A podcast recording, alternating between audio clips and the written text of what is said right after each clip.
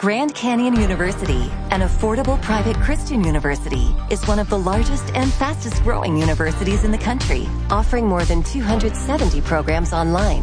In addition to federal grants and aid, GCU's online students received nearly $130 million in institutional scholarships in 2022.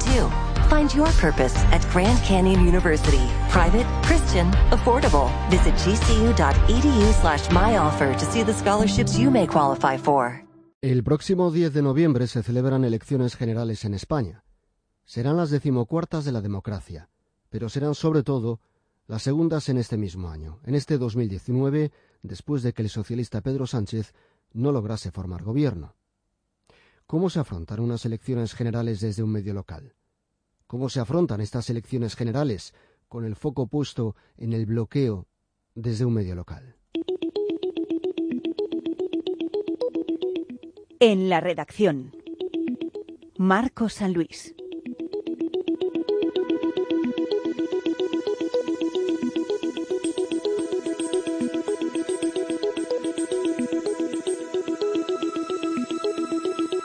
Tradicionalmente los medios locales han encontrado en el propio sistema político el paraguas para poder afrontar la cobertura de unas generales sin perder de vista la proximidad con el lector o con el oyente frente a una campaña mediática de corte presidencialista que poco o nada tiene que ver realmente con la organización política emanada de la Constitución de 1978.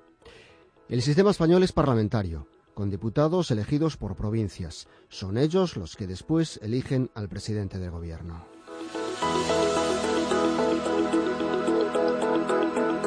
Arturo González, politólogo, director de Cuadernas Consultoría, que o que se buscaba con este sistema? Ben, eh, o que se busca é un sistema de representación eh, que nos permita eh, recoller a pluralidade dunha, eh, dunha sociedade, non?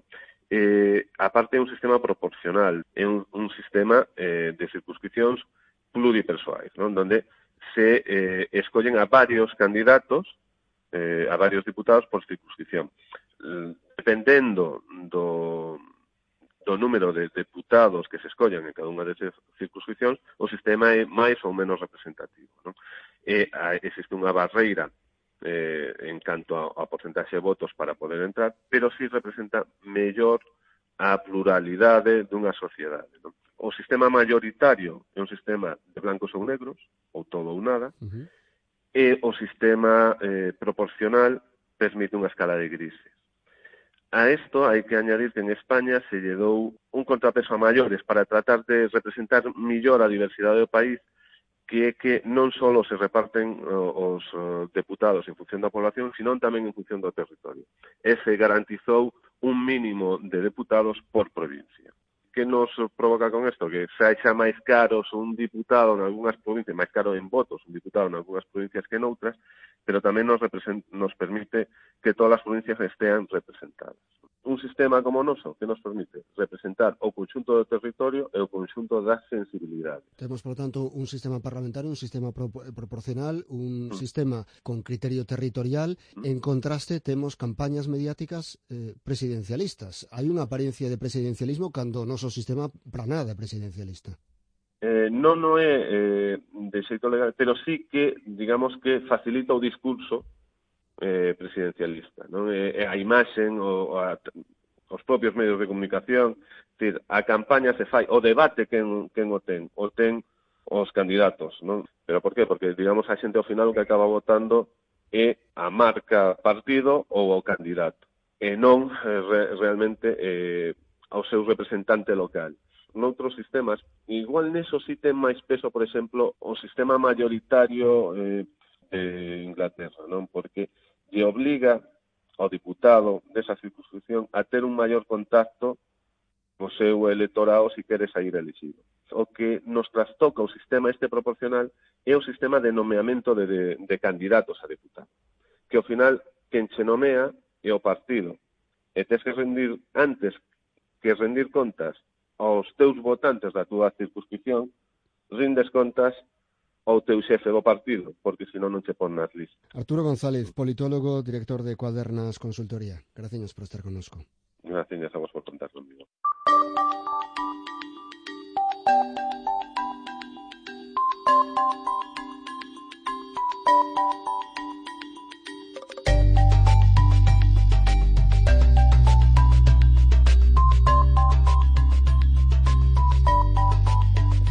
Con este marco, una emisora de radio local como Radio Coruña Cadena Ser pone habitualmente el foco en los candidatos por la provincia, para conocer sus propuestas para nuestro entorno más cercano y para poder verificar después si esas propuestas se canalizan en el trabajo parlamentario. Entrevistas a los números uno por la provincia y un debate entre ellos, además de la información puntual de la campaña, componen la cobertura tradicional en las elecciones generales. Pero ¿qué pasa en esta cita con las urnas que parece dirimir una única cuestión? ¿Bloqueo o desbloqueo? ¿Quién forma gobierno? ¿Ha cambiado el programa electoral de noviembre con respecto al de abril? ¿Ha cambiado lo que tiene que ver con la provincia? ¿Hay que rebajar el peso de la información política ante el hartazgo que se detecta entre la ciudadanía? Hemos dejado una grabadora encendida en la sala de reuniones de la redacción de Radio Coruña. El tema de las elecciones generales. La cuestión es, tenemos elecciones generales ahora, tuvimos elecciones generales en abril, y en las elecciones generales de abril, Maite, yo creo que en entrevistas ya habíamos hecho entrevistas pequeñas, ¿no? Sí, muy pequeñas. Ya no habíamos... ¿Y debate hicimos? Sí. Debate hicimos. Sí, sí, sí. Vale. La... Sí, y también hizo debate Pablo. Con los chavales. Sí, es verdad, es verdad. De las municipales. De las municipales. Sí, sí, estaba enfocado además en Coruña, rollo propuestas para los jóvenes, tal, tal, tal. Sí, sí. Lo que digo es, la parte, o sea, la parte de noticias del segmento informativo, eso no tiene duda porque hay que darlo como servicio público, o sea, las informaciones hay que darlas. La cuestión es, ¿hacemos entrevistas de candidatos como hemos hecho en, en ocasiones anteriores? Teniendo en cuenta que en abril ya hubo elecciones. ¿Hacemos de, debate de candidatos teniendo en cuenta que en abril ya hubo elecciones? Yo debate lo veo. Yo lo veo. Sí, pues más que sí. sí, lo veo. Siempre lo veo necesario, pero ahora más que nunca, por todas las circunstancias que rodean el momento eh, actual. Eh, mm, por si evidentemente la ciudadanía mm, está tan harta, tan harta como dice estar, y creo que está, para que eso se manifieste a través de las opiniones, eh, a través de pues, las valoraciones que hagan los distintos candidatos, pero especialmente los, los oyentes. Yo lo veo claramente, sin ningún lugar a dudas.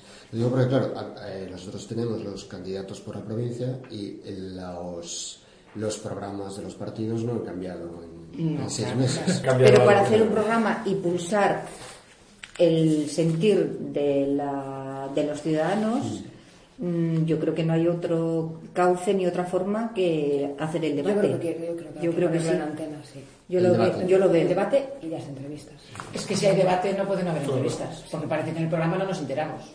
¿No? Parece, oh, hay estos, hay, que por la Coruña nos han dado cuenta de que hay unas elecciones generales. y al final hay unas elecciones generales, es una realidad que, que existe. Otra cosa es que hagamos una entrevista súper larga y tal, o sea, entrevista con pam, pam.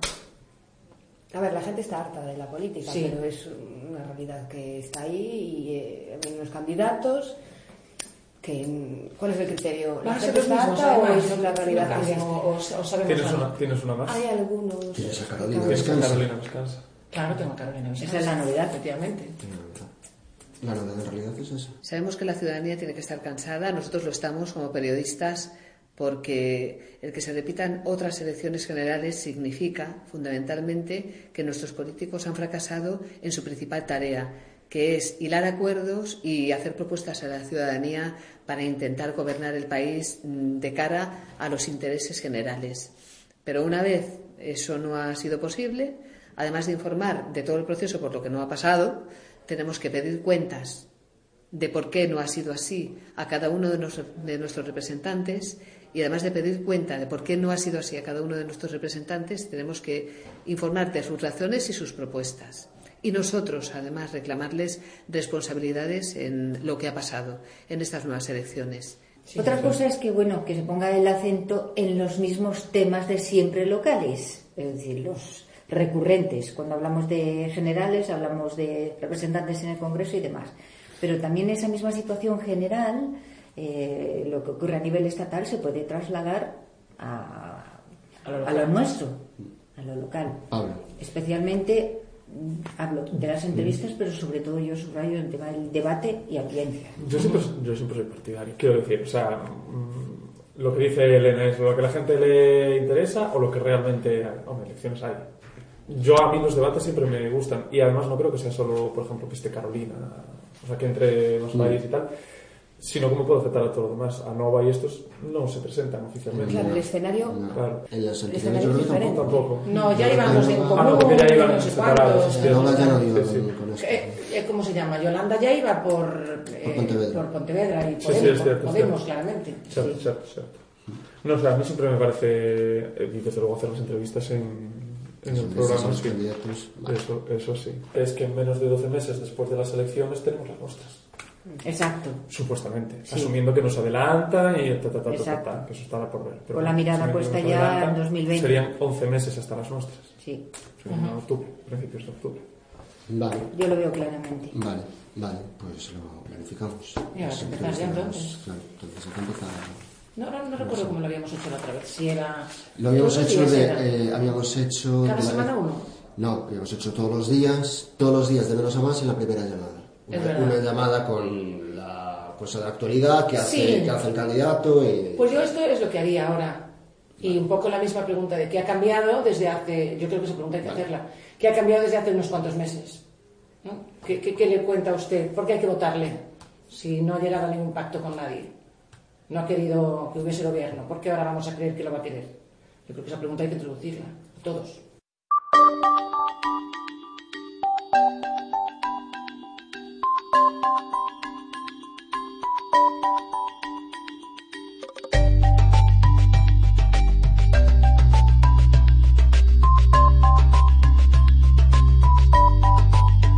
Este es un debate real, un debate real producido en la redacción de un medio de comunicación en concreto, en este caso de Radio Coruña Cadena Ser. Pero, ¿se ha producido este mismo debate en otros medios locales? ¿A qué conclusiones han llegado?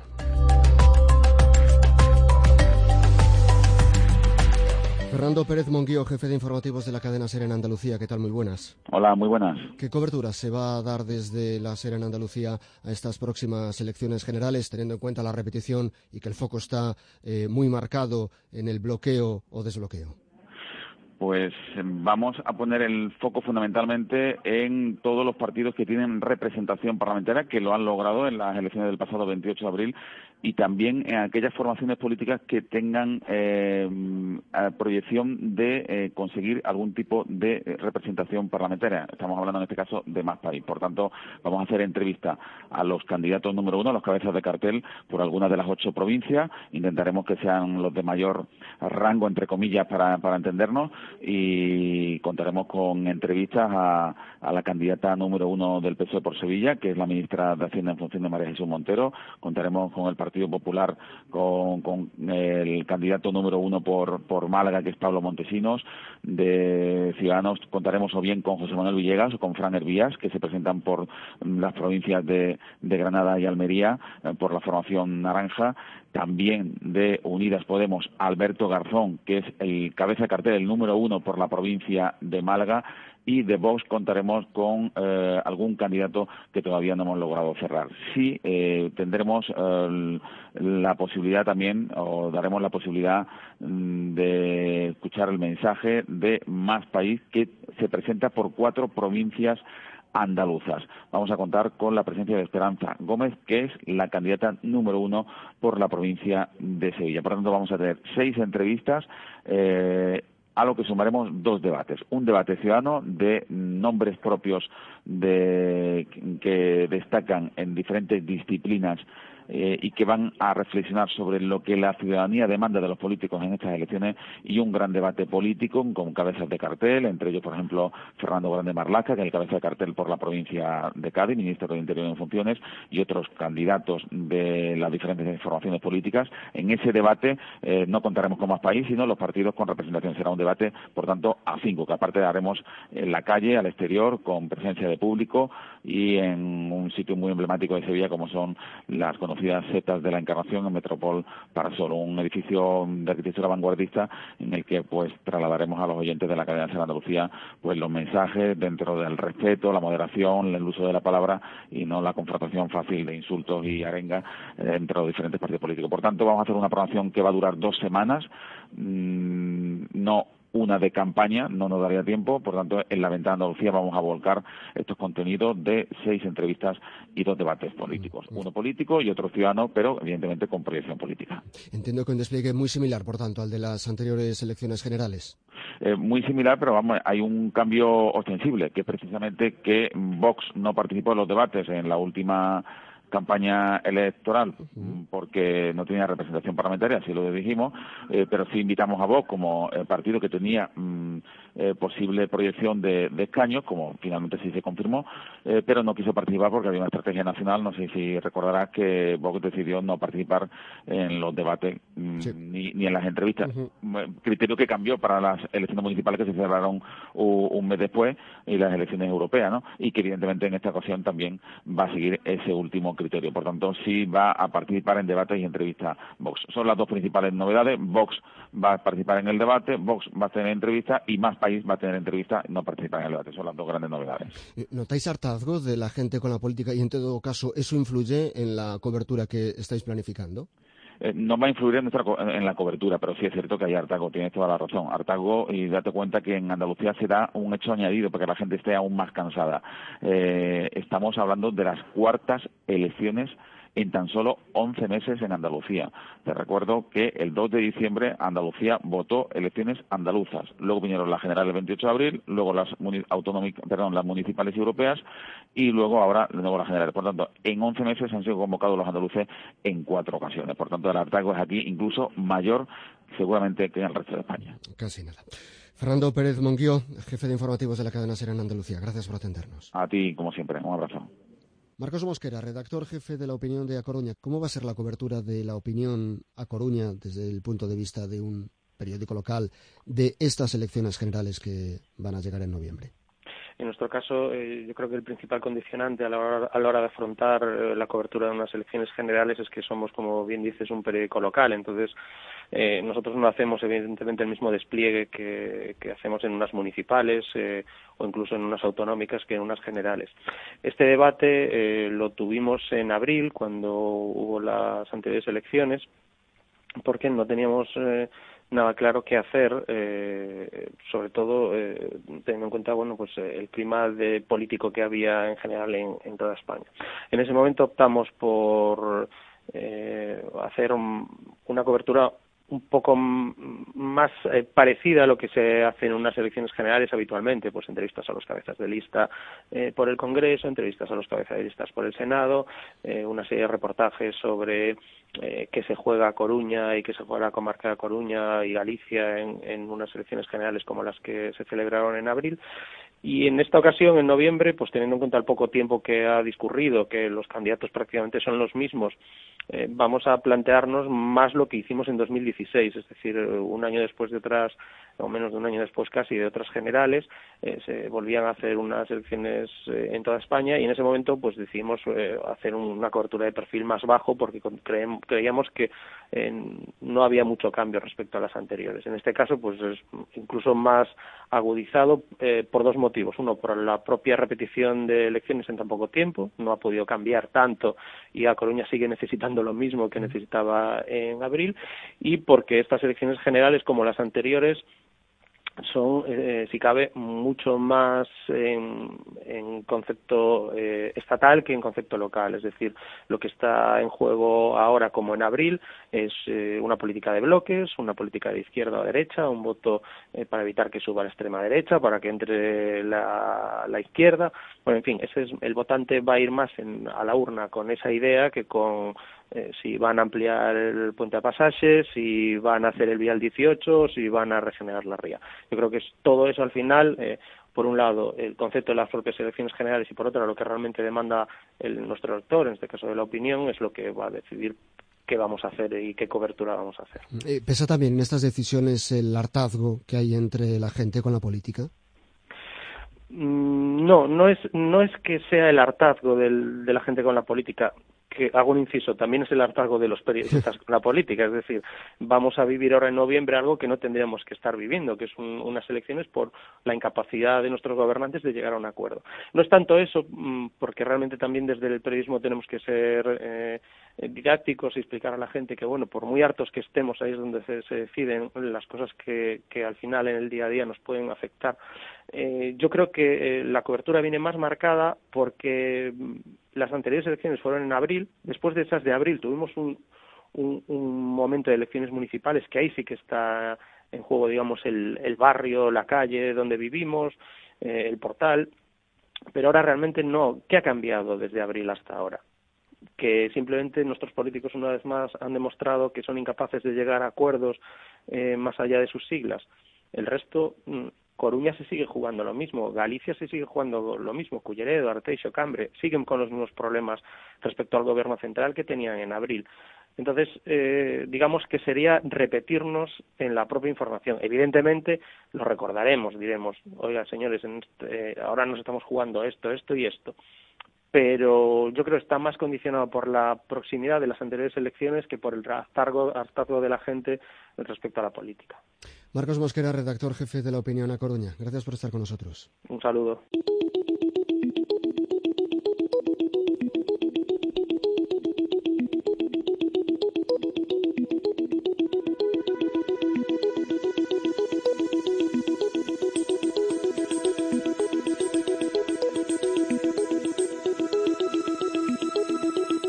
Al cierre de este podcast, la cobertura está prácticamente cerrada, pero aún quedan flecos. Falta por decidir quiénes integrarán el debate. ¿Solo los que tienen actualmente representación en el Congreso? ¿Los que la tienen y los que la pueden tener? ¿Los que la tienen, la pueden tener e incluso aquellos que apenas tienen opciones? Falta por decidir también a quiénes se va a entrevistar, si se van a aplicar estos u otros criterios. Y falta por saber también si todos aceptarán la invitación de esta casa para participar en los diferentes espacios que se van a programar con motivo de las próximas elecciones generales. La respuesta a estas últimas preguntas está, cómo no, en la radio. ¿Quieres colarte en la redacción de la radio? ¿Tienes alguna pregunta? ¿Alguna queja? Déjanos una nota de voz en nuestro WhatsApp 626 238 118. La puerta de la redacción está abierta para ti.